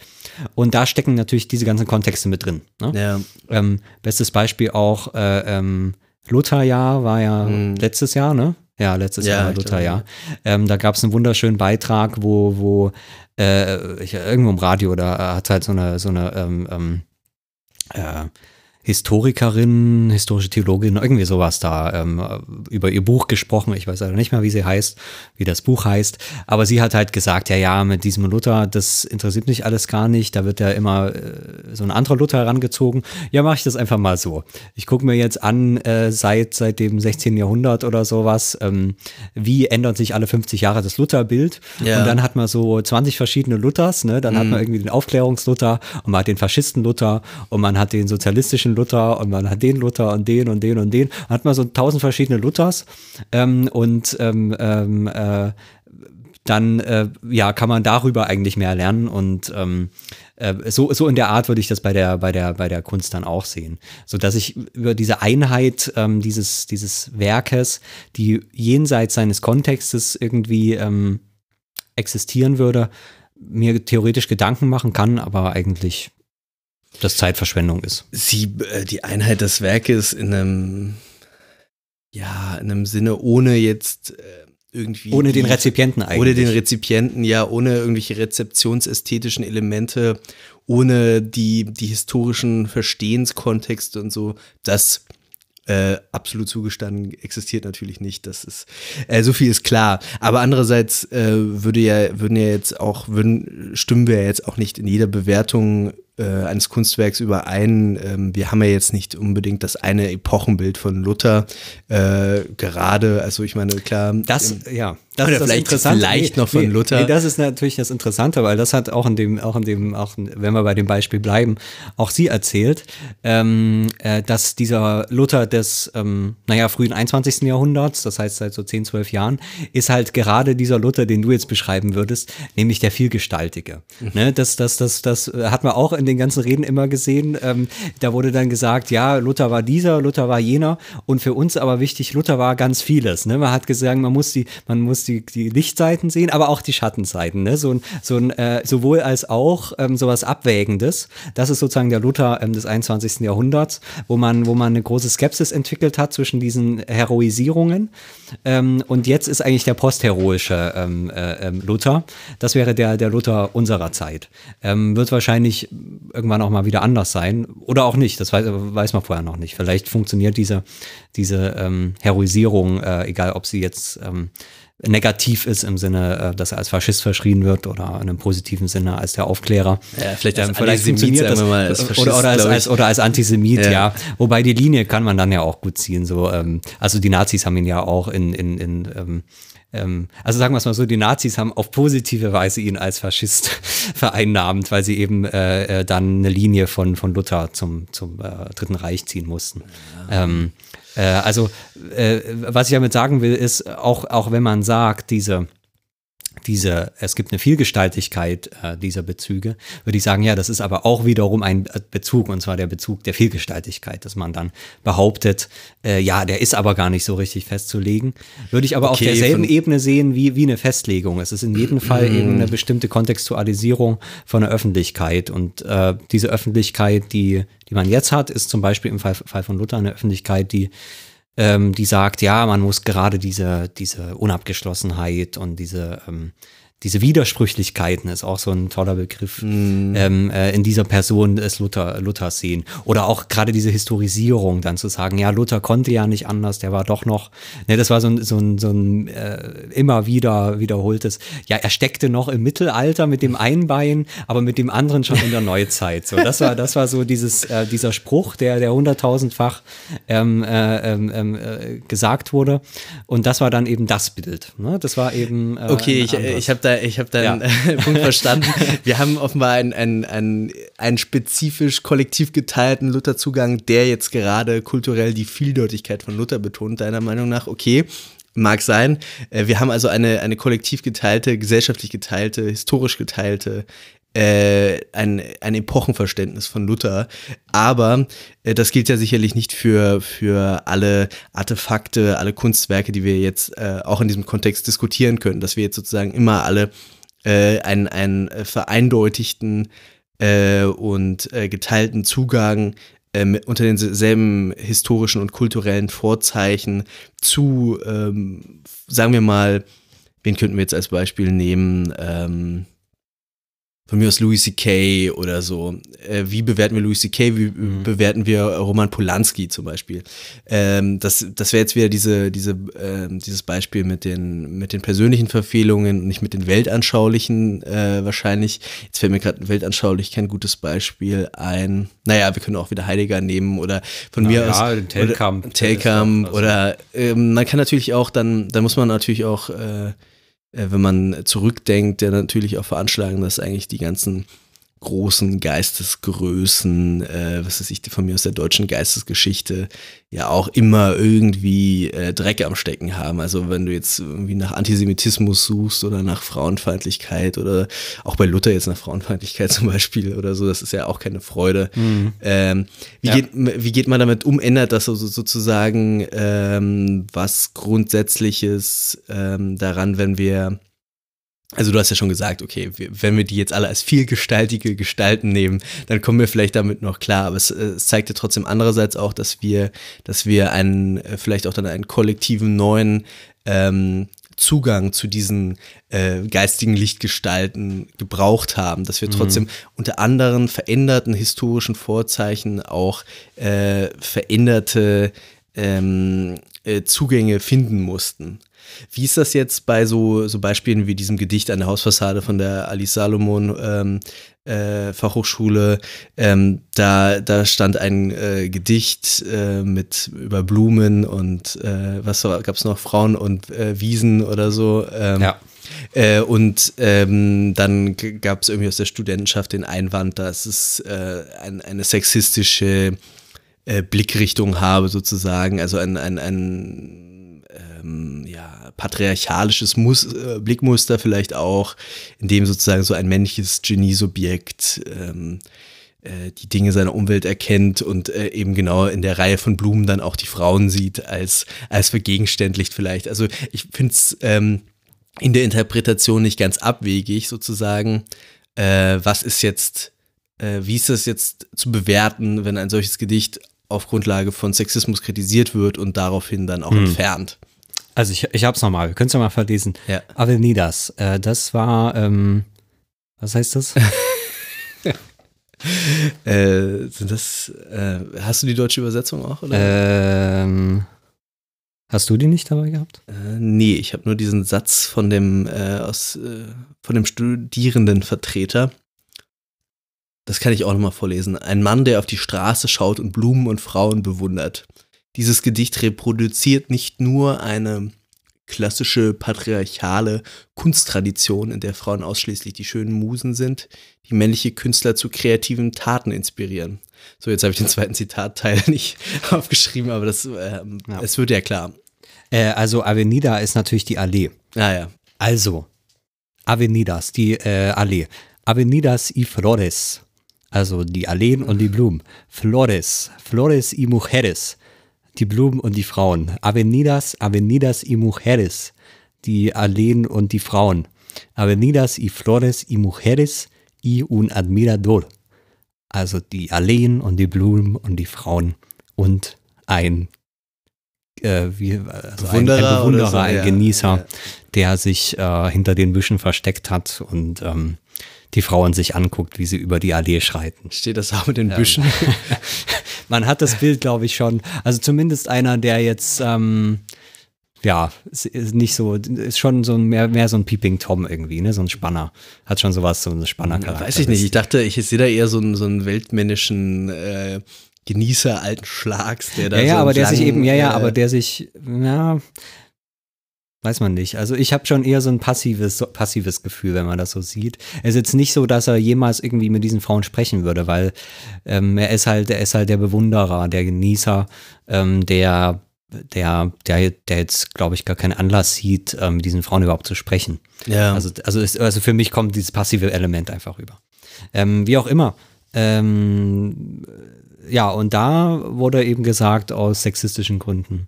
genau. Ähm, oder was heißt aus sexistischen Gründen? Weil dieses Gedicht sexistisch ist, wird es übermalt. nicht aus sexistischen Gründen, ja, richtig. genau, ja. Ähm, Genau, hier haben wir es, äh, glaube ich, überhaupt gar nicht mit dem Autor zu tun, weil der Ja. Autor hat ja nichts Böses gemacht, er hat einfach nur dieses Gedicht geschrieben. soweit wir jetzt wissen, Ähm, ich habe das aber, mir ist da nicht zu Ohren gekommen, sagen wir es ja. so, ja. Es wurde äh, auf jeden Fall nicht über diesen Autor da, ähm, ich weiß auch gar nicht, wie er hieß, ähm, doch hier steht es nochmal, Eugen Gomringer. Der hat einen Poetikpreis bekommen von dieser Hochschule 2011 und deswegen wurde das dort angemalt. Ah ja. Ähm, ja, äh, also das heißt, hier geht es jetzt wirklich rein um den Inhalt dieses Gedichts. Genau. Es kann auch sein, dass man das auf den Autor projiziert, aber das ist nicht der Punkt. Das Ja. ist hier der Fall. Stimmt, das würde, würde jetzt auch jeder Literaturwissenschaftler erstmal sofort sagen, es gibt auch kein, äh, das ist das lyrische Ich und nicht, ähm, nicht der Autor, der da spricht. Wahrscheinlich ja. Ja. Also, Aber das, das ändert ja nichts, ändert nichts daran, möglicherweise jetzt an dieser, an dieser Lesart, dass dort eine, eine besonders männliche Weltsicht äh, oder, Ja. oder was weiß ich, ist, äh, kulturell männliche Weltsicht äh, vertreten ist. Ich frage mich halt gerade, was wäre, wenn dort ein Gedicht gewesen wäre, was vollkommen unverdächtig ist, was auch überhaupt gar nicht irgendwie äh, mit so einer männlichen Weltsicht ist und so weiter. Ein ganz normales Gedicht. Ähm, und jetzt aber der Gomringer sich irgendwas zu Schulden hat kommen lassen, wo man aus politischen Gründen sagt, lass es einfach nur, dass er jemanden umgebracht hat oder so. Ähm, hätte man dann gesagt, hm, dieses Gedicht muss weg, weil jetzt haben wir von so einem Mörder ähm, jetzt hier so ein Gedicht da. Das wäre interessant, ja. Ich könnte mir vorstellen, wahrscheinlich, wahrscheinlich, das wäre, also wäre, spricht natürlich dann für meine Theorie. Ähm, ich würde sagen, beides kann kontextualisiert werden. Hier haben wir es jetzt auf jeden Fall, wie auch immer, damit zu tun, dass dieses Werk selbst äh, in, in den Fokus kommt, weil dort ähm, eben ja, das einfach ein sexis- sexistisches Werk ist. Also jetzt hat sich, laut äh, jetzt hat Lesart, sich dort ja. der Stura beschwert. Oder so, ja. Ich bin mir jetzt gerade nicht sicher. Irgendwie, irgendwie aus der Studierendenschaft kam das, Ja. kam diese Beschwerde. Genau, also Die erstmal. politische Frage ist dort. Oder welche? besser gesagt die, die ästhetische Frage Mhm. oder, oder ja genau, vielleicht kann man sagen ästhetische Frage, um jetzt nochmal diese Unterscheidung von vorhin aufzugreifen. Ähm, vielleicht diese, diese Kant-Unterscheidung, wenn wir jetzt diesen, ähm, dieses Gedicht als schön empfinden würden. Ist jetzt natürlich auch die Frage, gehört jetzt das Schöne zwangsläufig zum Ästhetischen, bla bla bla. Aber sagen wir mal, das, das, das spricht uns irgendwie an, das hat, hat von mir aus jetzt eine sprachliche Schönheit. Wahrscheinlich würden wir das jetzt bestreiten, aber ähm, äh, vorausgesetzt, es ist sprachlich schön, es, es hat irgendwie tolle Bilder, es ist, äh, es ist auf eine einzigartige Weise geschrieben, äh, die der Alltagssprache irgendwie entgegensteht, aber sie, aber es reproduziert zugleich ein ähm, weltanschauliches Muster, das äh, bestimmten Leuten und uns wahrscheinlich auch irgendwie unliebsam geworden Mhm. ist. Mhm. Ist das dann Grund genug äh, zu sagen, okay, das muss jetzt weg hier, ähm, das, das ist noch, gehört noch zur alten Epoche oder so. Mhm. Also so, äh, man hat ja so ein bisschen so ein revolutionäres Gefühl auch immer dabei, okay, das, wir reißen jetzt die falschen Götter runter und dann ist das alles, ist das alles vergessen. Und äh, wenn der das letzte N-Wort aus Astrid Lindgrens Büchern getilgt ist, dann können wir endlich glücklich sein. Äh, so in dem Sinne. Ja. Also ich polemisiere jetzt, ich, ich sehe sehe auf beiden Seiten eigentlich auch Argumente. Ja. Ich würde sagen, auch da muss man wieder den Kontext angucken. Und da würde ich sagen, ist der, Kon der entscheidende Kontext für meine Bewertung nicht, äh, was ist das für ein Gedicht und, und, äh, und so weiter und so fort, sondern es ist entscheidend, dass das, also ich habe das Bild hier mir gerade nochmal angeguckt, halt wirklich äh, riesenfett und riesengroß auf dieser Hochschule äh, äh, prangt und äh, man äh, den ganzen Tag nur dieses Gedicht sehen muss, äh, wenn man es denn eben als, als solches wahrnimmt. Und da würde ich sagen, haben sich die, die Zeiten schon geändert, dass man sensibler geworden ist für solche Probleme und dass dort eben genau diese männliche Sicht drin steckt und zwar auch auf eine ziemlich primitive Weise im Prinzip. Ne? Es wird irgendwie auf so eine merkwürdig ähm, abstrahierte, ne? das ist ja so ein, so ein 60er Jahre oder sowas, ne? so eine halb abstrakte Lyrik, in der dann, in der zwar so eine abstrakte Form äh, äh, gebracht wird, aber dann trotzdem so eine ganz merkwürdige uralten Klischees von eben dem Mann, der dort diese Frauen beobachtet und ihren Hüftschwung oder was auch immer. Ähm, also das heißt, es ist so eine, also so eine eigentlich ganz, ganz merkwürdige, äh, primitive Form von, von, von diesem sexistischen Blick, wenn man, wenn man das jetzt einfach mal so, auch ganz wertfrei vielleicht erstmal sagt. Ne? Man kann das ja auch auf positive Weise sexistisch sagen, ja, es ist auch so schön, wie dieser Mann dort die Frauen genießen Ja, kann und ja, so. ja. Ähm, es ist auf jeden Fall, wie gesagt, auf eine plumpe Weise, würde ich sagen, ist das dort. Und darauf, dafür hat man Bewusstsein entwickelt. So, und jetzt hat man dieses Gebäude, wo, also ich weiß nicht, wie groß das hier ist. Das, also es hat hier so große Fenster, das Haus. Das sind bestimmt 10, 15, 20, 30 Meter oder so. Und da hast du diese riesigen Buchstaben. Ähm, und Derjenige, der dicht. So, und dann frage ich mich, ähm, völlig unabhängig, äh, was, was jetzt mit diesem Gedicht ist, was bedeutet das, wenn eben äh, diese Form von Beobachtung von diesem Gedicht jetzt selbstverständlich geworden ist? Oder zumindest auf so eine Weise selbstverständlich, dass es thematisierbar ist ähm, äh, und überhaupt diskutabel ist. Äh, ne? Es gibt auch viele Sachen, da sagt zum Beispiel die Unileitung, wenn da Kram vom Stura kommt, die sind auch alle durchgeknallt. Hier ähm, hat jetzt zumindest die Unileitung wahrscheinlich irgendwie gesagt, naja, könnte, könnte schon was dran sein. Also ich kenne jetzt die Details des Falls nicht, aber da gibt es schon Unterschiede. Ähm, Nein, und wenn, nein. wenn, wenn, wenn, wenn, äh, wenn, wenn, wenn das dann da so groß prangt, ja, dann sage ich, hm, das, das, was, was soll das bedeuten? Das muss halt weg. Und also wenn du schon sagst, man wird bei allen Geistesgrößen ähm, Kant eingenommen, äh, äh, den wir schon hatten, und also bei, bei, bei allen wird man auch wirklich böse Stellen finden. Ähm, ja, das sind halt keine, das sind keine, das sind, sind Stellen, über die schreibt man Aufsätze und fragt sich, ja, war Kant eigentlich, was war der für ein Frauenhasser und so weiter. Ja. Aber man würde jetzt diese Sprüche nicht äh, in, in, in zehn Meter großen Buchstaben äh, groß an, an irgendwelche Universitätswände malen. Und nur weil man das nicht macht, würde niemand sagen, oh, das ist Zensur, ähm, äh, äh, Kant äh, hat das auch alles geschrieben, hier hier wird Kant zensiert und so weiter. Ne? Also äh, es ist, es ist immer eine bestimmte Selektion.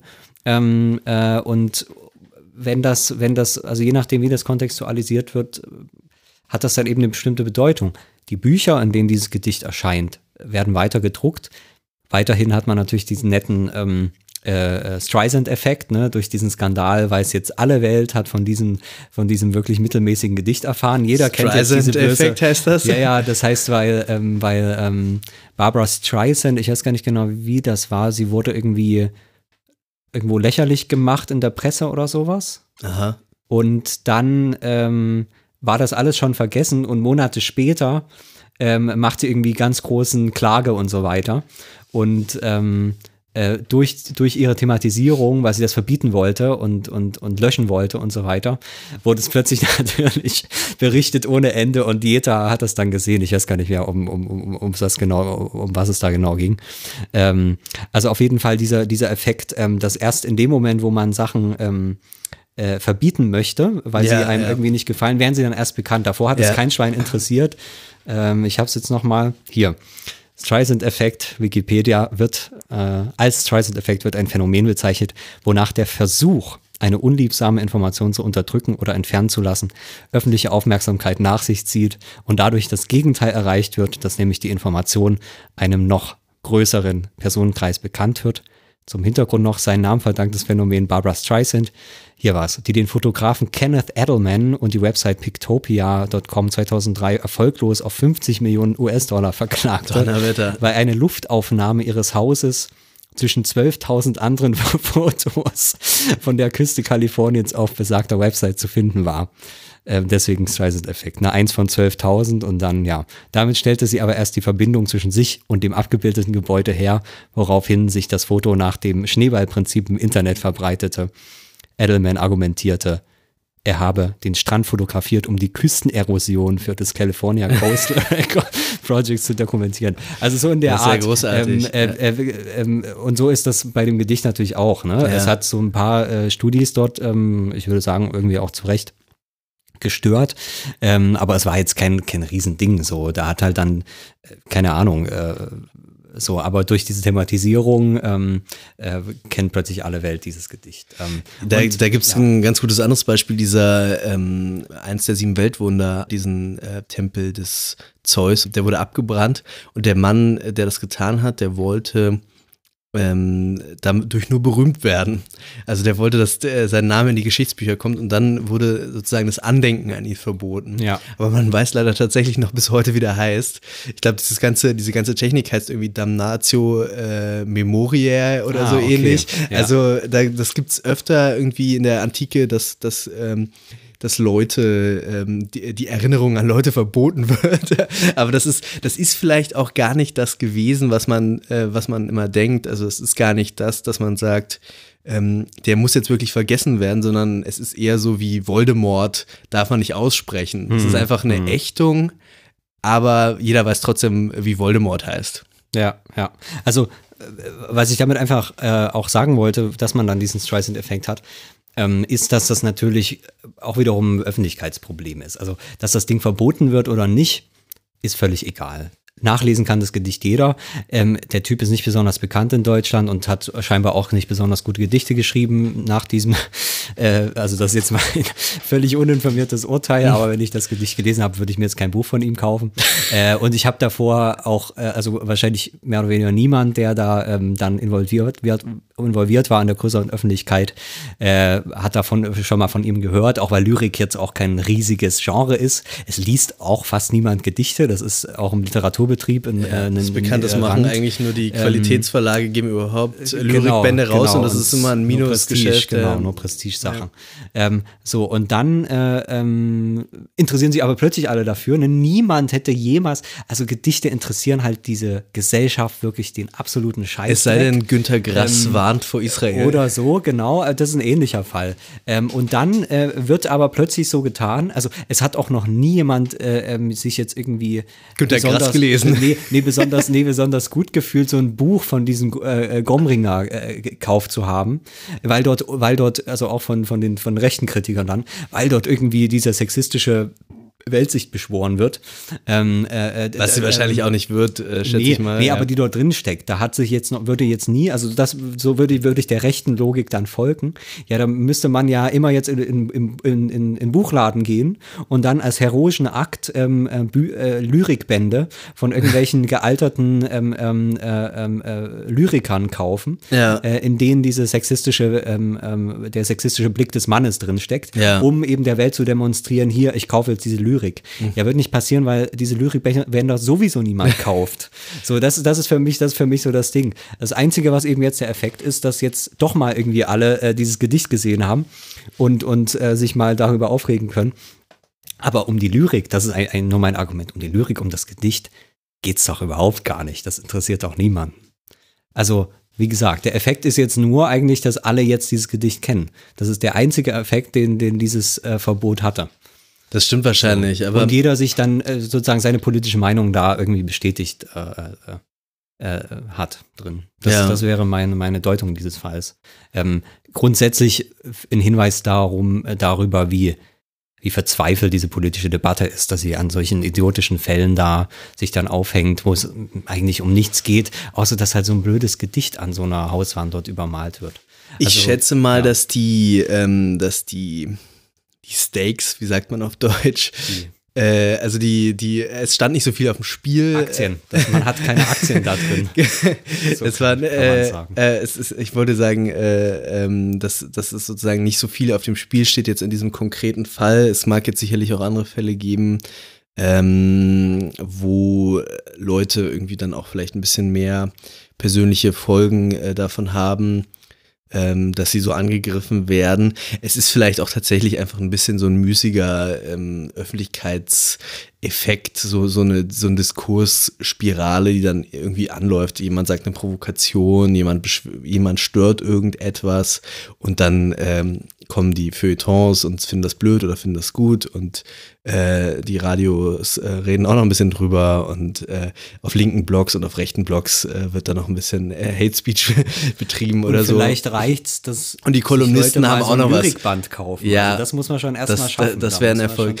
Also ich glaube, ich glaube auch, dass öfter solche Debatten, öfter solche Debatten müßig und unfruchtbar sind. Das glaube ich auf jeden Fall. Andererseits lohnt es sich ja immer, ähm, ähm, ästhetische äh, Pro- Produkte, Artefakte ähm, weltanschaulich zu interpretieren, zu versuchen zu verstehen, was steckt dahinter, welche Interpretation von Welt ist, äh, ist vielleicht auch bei äh, Literatur und bei Filmen einfacher zu machen als bei ähm, äh, abstrakter Kunst oder so oder äh, Musikstücken, die sind Mhm. tendenziell eher weniger weltanschaulich, aber irgendwie auf ihre Art sind sie es vielleicht auch.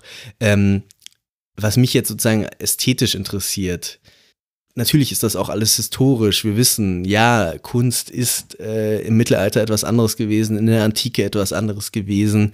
Ähm, es ist nichts Überzeitliches, nicht an, nichts Anthropologisches, wie es vielleicht doch manchmal dann bei Adorno doch noch so äh, anklingt.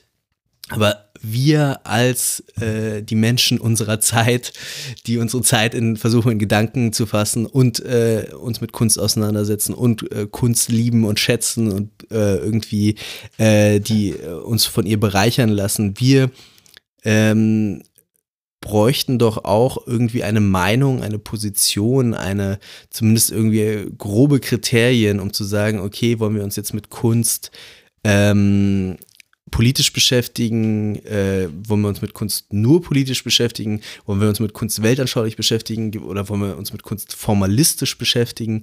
Ähm, sozusagen jetzt vollkommen als offene Frage, gibt es da Maßstäbe, können wir da überhaupt etwas finden oder ist es eigentlich ähm, im Prinzip wieder das berühmte Auseinanderfallen der, äh, der, der äh, Beschreibungsperspektiven, die wir nicht integrieren können? Ja, gute Frage. Ähm, ich würde, Zweiteres. Würde fast, nee, ich würde fast sagen, ähm, klar, äh, klar kann ich, kann man sich einfach damit beschäftigen und das wird ja auch getan. Es gibt 100.000 Zeitschriften, wo, wo, wo, wo, dann, wo dann in langen Aufsätzen auf 40, 50 Seiten irgend so ein Kunstwerk nach allen möglichen Regeln der Kunst auseinandergenommen wird. Ja. Und das Journal hat dann so 50 Abonnenten oder so, davon 40 Bibliotheken. Ähm, und das wird doch, wird doch geschrieben 49. und gelesen. Äh, das, also das wird doch wird geschrieben, gelesen. Ja. Äh, also von, wahrscheinlich nicht von vielen Leuten gelesen, aber die wenigen, die es lesen, die wirklichen Experten äh, in dem Feld, die darüber dann äh, vielleicht eine wissenschaftliche Reputation bekommen oder so. Und da aber auch einen äh, Glücksmoment rausziehen können aus dieser Analyse. Ähm, die, die machen das doch alle. Also Ja. das heißt, es gibt da überhaupt gar keine. Also für mich stellt sich die Frage nicht so wirklich, weil es findet ja einfach statt. Ähm, es, ist, es ist halt nur bedeutungslos, so wie die meiste Kunstrezeption ähm, für eine größere Öffentlichkeit selbstverständlich bedeutungslos ist, weil Kunst jetzt kein, kein ähm, also man sieht das auch äh, an den an den Ressorts, ne, wie viel Geld geht in, in, in Kunst, Kultur. Ähm, äh, ich habe kürzlich so ein, so ein Video gesehen von ähm, mit so einer Datenanalyse vom äh, Chaos Communication Congress. Da wurde hier äh, hat so ein Typ äh, Spiegel Online äh, über, über eine ganze Weile, über mehrere Jahre Spiegel Online einfach immer äh, getrackt. Äh, und dann konnte er quasi einfach auszählen, in welch, welchen Ressorts und wie viele Artikel erschienen. Und Kunst und Kultur ist halt über die Jahre immer weiter runtergegangen. Die anderen, glaube ich, alle relativ konstant. Kunst und Kultur immer und immer, immer weniger. Ähm, das heißt, ähm, das ist einfach nichts, was wirklich interessant ist, weil Politik halt viel, viel spannender ist zum Beispiel. Ähm, außer wenn eben dann eine politische Thematisierung von so einem Kunstwerk kommt. Aber die hat mit dem Kunstwerk, das wäre einfach meine These, dann sehr, sehr wenig damit zu tun. Das, das ist dann ziemlich beliebig, was da herangezogen wird. Einfach was gerade politisch opportun ist für irgendeinen Player. Zurzeit ist es vor allem unter dieser Frage ähm, äh, politische Korrektheit und so weiter, weil darüber gerade dieser Bass, äh, Bass kommt aus dem, ähm, äh, die dieser Öffentlichkeit irgendwie braucht. Ja. Ähm, aber wenn ich das jetzt gerade nicht habe und halt ein Kunstwerk mir einfach so angucken kann, weil ich es interessant finde, äh, weil das irgendwas, keine Ahnung, für mich bedeutet, ähm, weil ich es schön finde, weil ich es mir hinhängen möchte und vielleicht noch ein bisschen Wissen brauche, um, äh, wenn jemand zu Gast in meiner Wohnung ist, äh, ja, was ist denn das für ein Bild? Das ist ja, naja, das ist hier, ne? Das ist so einfach die Verwendungsweisen, die Kontexte, in denen diese Kunst ihre Verwendung findet, die dann ganz vielseitig sein können. Können auch einfach sein, dass ein Katalog geschrieben wird ähm, äh, für, für so eine Ausstellung, den halt dann irgendjemand kaufen kann in so einer Ausstellung. Oder es wird irgendeine Beschreibung geschrieben, äh, wo es darum geht, diesen Verkaufswert dieses Kunstwerk zu maximieren, weil man auf einem Kunstwerk ist. Also in diesen ganz praktischen Verwendungsweisen, in denen Kunst entsteht und äh, Kunst ähm, hergestellt wird auch, ne, ähm, findet das alles statt. Also das heißt, es ist eigentlich alles, alles drin. Man muss halt, man muss, also für mich ist das so eine ganz praktische Unterscheidung, ähm, mit welcher, mit welcher ähm, äh, ja, Funktion des Kunstsystems ich, ich das dann zu tun habe. Ähm, ich würde sagen, bei den großen Politisierungen, die finden dann nicht mehr wirklich im Kunstfeld statt. Die werden dann diesem Feld entrissen. Dann sucht man sich, auch wie bei dem Gedicht, vielleicht, wenn da ein Redakteur Lust dran hat, sucht man sich vielleicht noch irgendeinen Interpreten, irgendeinen Literaturwissenschaftler oder so, der dann noch einen kurzen Text dazu schreiben kann. Aber ansonsten geht es da ja nicht um die ästhetischen Fragen.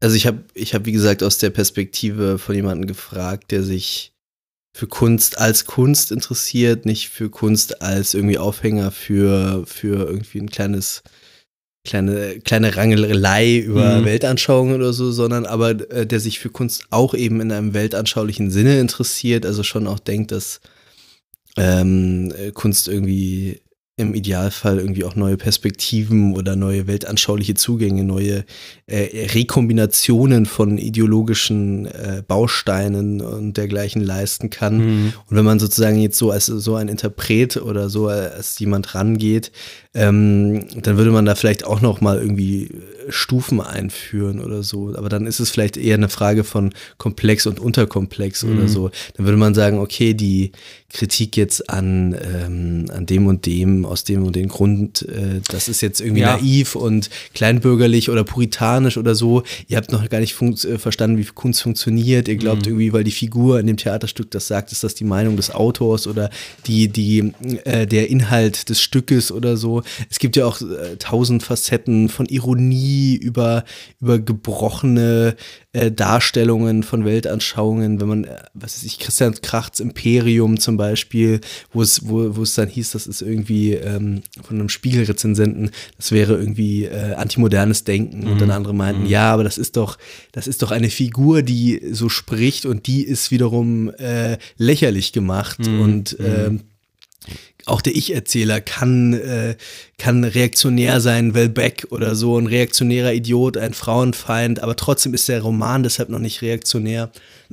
solche, solche. Wobei solche, das bei Wellbeck ja oder, schon stimmt. Bei Wellbeck ist es schon so. Aber es ist, es also auch der Roman es gibt dann, es gibt dann zumindest einen Überschuss auch irgendwie ja. und selbst, selbst sozusagen äh, eben in diesem, diesem Verhandlungsraum des Ästhetischen, äh, dass es da irgendwie noch ein Mehr gibt ich bin dafür, ich bin dagegen mhm. äh, Aussagen gemacht werden, dass irgendwie eine, dass zum Beispiel eine Darstellung von, von Begehren oder so oder von Sinnlichkeit irgendwie eine Perspektive hat und die Perspektive ist vielleicht problematisch, mhm. aber oder es ist sogar eine perverse Perspektive, wie in Lolitas, äh, in Nabokovs Lolita mhm. zum Beispiel. Mhm. Kann es nicht trotzdem irgendwie äh, ein, ein, eine, ein, einen komplexen Weltzugang vermitteln, einen ästhetischen Weltzugang, ein, auch eine Pathologie irgendwie, eine Perversion anschaulich machen oder ja. so? Ist es nicht deshalb dann trotzdem äh, ein, ein, ein Kunstwert? Ja, äh, würde ich, würde ich jederzeit sagen, aber auch da wieder die Frage der, der, Ver äh, der Verwendungsweise dieser Kunst. Ne? Pippi Langstrumpf, äh, Pippi Langstrumpf? Gott, gesprochen haben, dann geht es ja um Kinderliteratur. Ne? Da ja. geht es eben nicht um eine komplexe Sichtweise, sondern geht es um das, was ganz kleine Kinder kriegen. Und willst du denen jetzt äh, ähm, so, so einen Diskurs zum Beispiel beibringen, ne? dass das alles ganz komplex ist und das historisch noch kontextualisieren und sagen, hier Fußnote übrigens, ähm, äh, damals hat man, hat man das N-Wort noch ganz normal benutzt. Ja. Ähm, das funktioniert, ja, kannst du vielleicht einem Dreijährigen sagen, aber der wird jetzt nicht verstehen, worum es geht. Das heißt, es macht überhaupt gar keinen Sinn, das äh, zu thematisieren. Das kann man später machen und das wird das Kind auch noch lernen müssen. Aber ähm, pädagogisch schwierig. Ähm, ja. äh, das bedeutet aber überhaupt gar nicht, dass es nicht dann auch die Ausgabe für Erwachsene gibt von Pippi Langstrumpf. Äh, oder man kann auch einfach zu archive.org geben. Da gibt es dann wahrscheinlich die, die ähm, wenn der, wenn Copyright schon abgelaufen ist, gibt es dann den Scan von der äh, Erstausgabe von 1900 schlag mich tot. Ja. Ähm, und dann kann man sich das auch angucken, wenn man eben diese komplexe Weltsicht äh, dann, dann haben will. Ähm, gleichzeitig würde ich auch sagen, ja, das kann auch ein Anspruch sein von, von von den Kulturinstitutionen, meinetwegen, da ein Theaterstück zu machen, was vielleicht schwierig ist. Auch da würde ich wieder sagen, meistens, wenn es dann aber um, was du jetzt als komplex beschreibst, geht es halt doch meistens dann darum, einen Skandal zu provozieren, damit ein paar Leute mehr, mehr ans Theater kommen weil die Öffentlichkeit ist nicht, nicht dazu da, wirklich komplexe Wahrnehmung zu entwickeln unbedingt. Ne? Also Wie das, gesagt, also, ich, ich spreche ja, auch aus der noch, individuellen genau, Perspektive genau, heute genau, ausnahmsweise ja, mal. Nee, ja. genau. Und das, nee, würde ich, würde ich dir vollständig zustimmen. Natürlich ähm, ähm, muss man das alles, also was heißt es muss, aber das hilft, das zu lesen. Ähm, das hilft auch, äh, die ganzen, ganzen äh, hässlichen Stellen zu lesen. Ähm, ich halte das für absolut notwendig, auch äh, zu einer äh, eben, wie du sagst, zu einem, zu einem komplexen Weltverständnis. Aber das ist dann eben nicht wiederum keine grundsätzliche Beschreibung, würde ich sagen, von, von dieser Kunst, sondern eben dieser Funktion, diese komplexe Weltbeschreibung zu vermitteln. Ähm, das muss aber nicht immer die Funktion von Kunst sein. Ähm, also ich würde schon sagen, dass Kunst immer nochmal so eine andere Perspektive auch geben kann und so weiter, eine neue Perspektive. Aber eine neue Perspektive muss ja keine, keine komplexe sein erstmal. Ähm, gleichzeitig würde ich da auch sagen, dass ist ja überhaupt, steht ja gar nicht zur Debatte. Also das heißt, diese Bücher verkaufen sich auch diese schwierigen. Wobei ich nicht sagen würde, also auch die Wellbeck-Bücher verkaufen sich ja nicht, weil die Leute sagen, oh, also komplex und da, da sieht man auch mal dies und das. Also wie gesagt, meistens stecken da dann Skandalisierungen hinter und so weiter. Äh, komplex heißt ja dann in den, in den empirischen Fällen meistens eben, entspricht halt irgendwie nicht dem, was man, was man sich als Mainstream vorstellt, auf irgendeine Weise. Ne? Das ist bei den meisten Fällen so, wenn man, wenn man sich das jetzt bei, oder bei vielen Skandalisierungen weiß, so. Also gut, Ähm, es muss ja auch nicht immer skandalisierend sein, oder? Wenn es irgendwie feingliedriger ist. Ja, aber wenn, wenn, wenn Politik subtiler. eingreift, braucht es natürlich schon einen Aufhänger und eine politische, politische Funktion. Äh, was, was, was sich davon unterscheiden würde, und da muss man, glaube ich, schon dann drüber sprechen, ist natürlich, was für eine Kulturpolitik daraus folgt. Ne? Und da geht es natürlich darum, wer kriegt Geld und wer kriegt Posten. Das ist alles, Ja. was, was Kulturpolitik bedeutet, äh, sonst überhaupt gar nichts. Es geht nur um Geld und Posten. Das, Ähm, äh, das bedeutet äh, es in ihrem Outcome die Kulturpolitik, aber wenn wir uns fragen, was gute Kulturpolitik wäre, dann ist das natürlich eine ganz andere Frage als, äh, als dass irgendjemand irgendwelche Posten bekommt oder so, sondern es ist natürlich genau die Frage, wer soll, wer soll die bekommen, was soll Geld bekommen? Ja, ja, nee, klar, Ähm, aber, aber, aber, aber das meine ich, genau, Ja. im Outcome, also das, Ja. das, das ist das, was ich am Ende, ich kann Debatten führen, wie ich will, Ja. am Ende muss ich entscheiden, wer kriegt wo welches Geld. Genau. Sagen wir es mal so, erstmal muss natürlich äh, eine, eine Regierung entscheiden, wie viel Geld gibt es überhaupt für Kunst und Kultur. Ähm, das ist die erste Entscheidung, die grundsätzliche Entscheidung, die alle anderen äh, Entscheidungen dann ähm, äh, nach, sich, nach sich zieht. Genau, das ist, das ist das Outcome, aber ich würde sozusagen vom Outcome gucken, okay, worum, was kann hier eine Kulturpolitik überhaupt machen? Und das ist genau das, eben Geld verteilen und, und Posten verteilen. Und da würde ich schon sagen, äh, wie du auch sagst, klar, muss ich natürlich, und da unterscheiden sich dann doch auch die Regierungen sehr, sehr deutlich darin, äh, muss ich schon äh, in einer demokratischen Gesellschaft ähm, das anstreben, dass das nach irgendwelchen Kriterien jetzt nicht der Einheitsbrei ist, ne? Ähm, dass ich, dass ich einfach ganz viele verschiedene Perspektiven und meinetwegen auch verschiedene politische Ansichten ähm, oder, oder sagen wir mal Personen, ähm, es geht ja um die Person dann, äh, mit, mit verschiedenen Ansichten, mit verschiedenen Ansätzen. Die müssen ja auch gar nicht politischer Natur sein, das können ja einfach, einfach ganz verschiedene äh, Methoden sein. Vielleicht auch, ähm, äh, ähm, also auch, auch andere Techniken, andere Führungsmethoden, äh, äh, Methoden, wen stelle ich da ein und, und äh, wen nicht und so weiter. Alles, was eben dann so Kulturleute äh, in der Lage sind zu entscheiden. Da muss ich natürlich auf eine gewisse Durchmischung ähm, achten ähm, und vielleicht eben im Rahmen des Möglichen, das eben nicht diesen, diesen ähm, politischen äh, Opportunitäten dann unterwerfen. Also das würde ich, würde ich schon sagen, aber das ist dann eben eine Frage einer demokratischen Kulturpolitik, klar.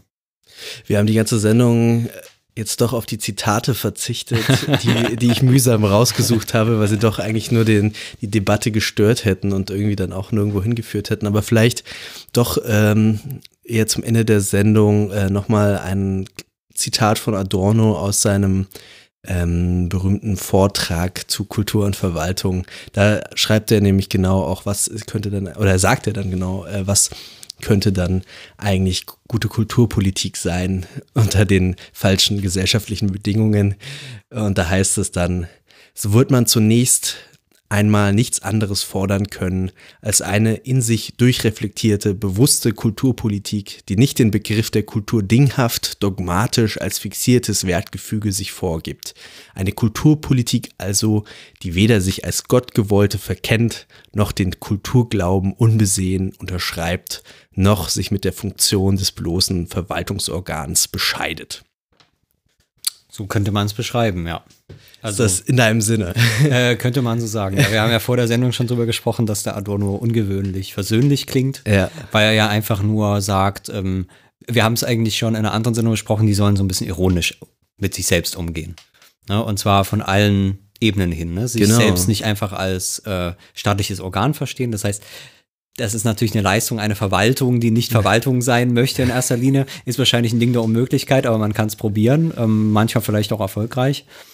Ähm, was, jetzt habe ich es äh, hier gerade gar nicht da. Also, ähm, äh, die, die sich aber auch nicht als, ähm, also nicht als Verwaltung äh, nicht, nicht äh, nur selbst ähm, ähm, ähm, sieht, sondern auch nicht als das über der Verwaltung stehende, ne, sondern immer auch wissend, ja, ich möchte zwar nicht Verwaltung sein, aber am Ende muss ich wissen, okay, ich bin halt doch nur Verwaltung Und dann war noch eine dritte Abgrenzung, weiß ich jetzt gar nicht mehr. Aber auf jeden Fall diese Form von, von Ironie äh, äh, zu entwickeln und, und auf dieser Basis dann eben ähm, äh, das Entscheidungen dann, dann zu, zu treffen. Genau, ja. Also die, äh, die Reflektiertheit ist eigentlich wie immer der einzige Ausweg aus dieser, aus äh, einer, einer Konstellation, die irgendwie übermäßig paradox ist und äh, gleichzeitig auch ähm, ja, irgendwie ausweglos, dass, dass äh, tatsächlich Kulturpolitik auch verstehen muss, wo,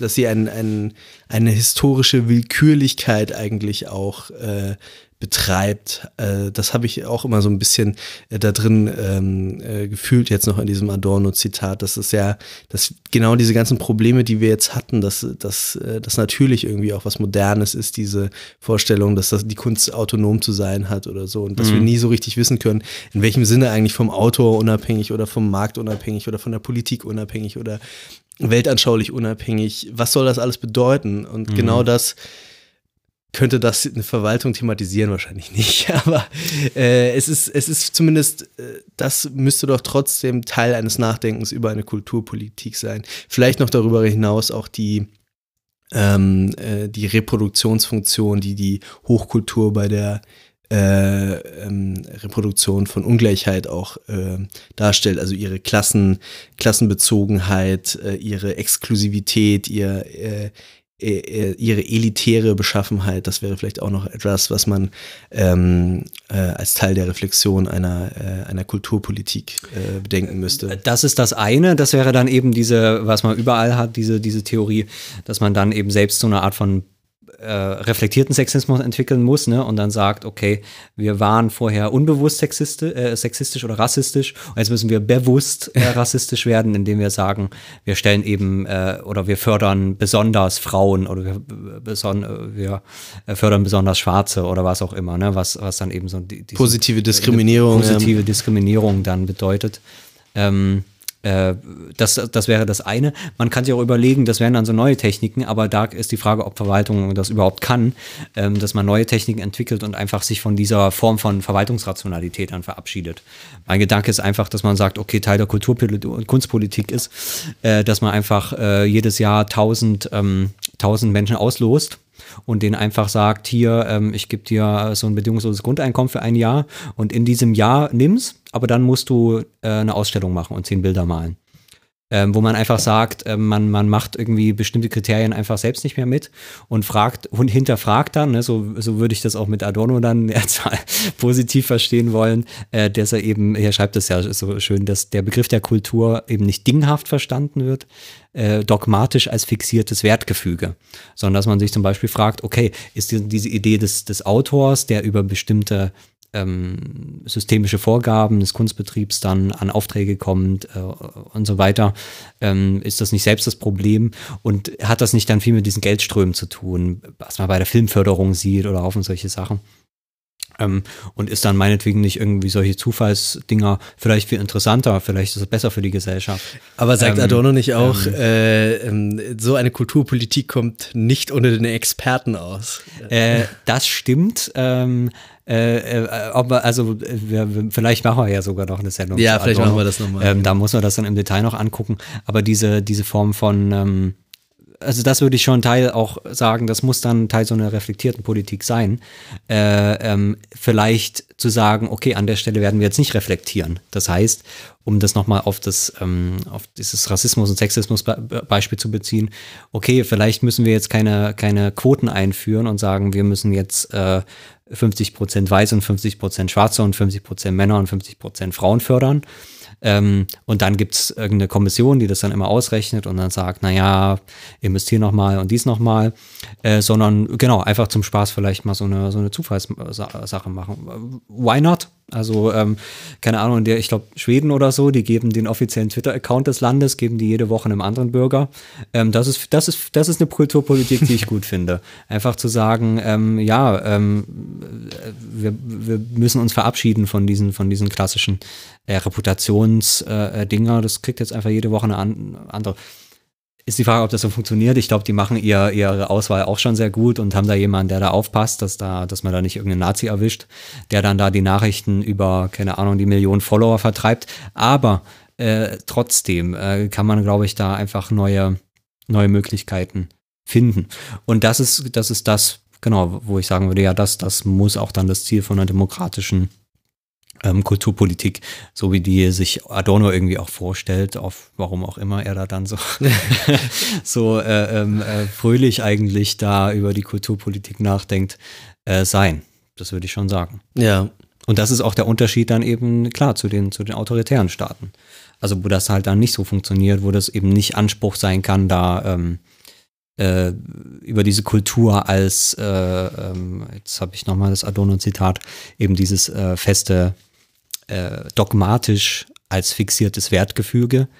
Äh, so, so wird er natürlich dann Ja. nachgedacht. Ne? In Polen sagt man dann eben, du hattest das Beispiel auch mitgebracht, ähm, äh, da ist das eben das dogmatisch Fixierte, weil der Staat dann eben sagt, ja, dogmatisch fixiert heißt bei uns ähm, polnische Geschichte und polnische Ehre und was auch immer und alles, was das Soll besudelt, wieder stolz sein soll, können. soll genau alles, was das besudelt, ähm, äh, muss eben entfernt werden. Klar, und das ist, das ist dann eben so eine dogmatische Fixierung, wo Kultur dann nationalistisch nur noch gedeutet wird und alles nur noch unter der nationalistischen Brille gesehen wird.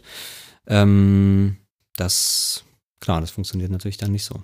Ja, da haben wir wahrscheinlich auch diesen Reflexionsschritt noch ausgelassen, ähm, dass wir natürlich auch aus dieser privilegierten Position eines immer noch relativ äh, flexiblen Kultursystems sprechen. Das ist natürlich dann, Äh, dann und Meinungsfreiheit. Es geht ja nicht nur um das Kultursystem, sondern Ja. überhaupt Meinungsfreiheit. genau Meinungsfreiheit. Es darf eben, ganz egal, ob man Künstler ist oder nicht, äh, also Kunstfreiheit ist besonders nochmal geschützt.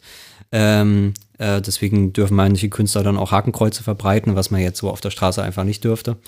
Ähm, deswegen müssen die Nazis dann ihre Tattoos abkleben bei den Demos, weil sie eben keine Künstler sind und nicht sich auf die Kunstfreiheit berufen können. Jeder ähm, Mensch ist ein Künstler. Ja, äh, das, das stimmt. Äh, Nein, das stimmt nicht, nicht. im Sinne des Gesetzes zumindest, stimmt's nicht. Ähm, und das Gesetz hat dann da doch äh, noch hat doch mehr Macht, als man vielleicht glauben könnte.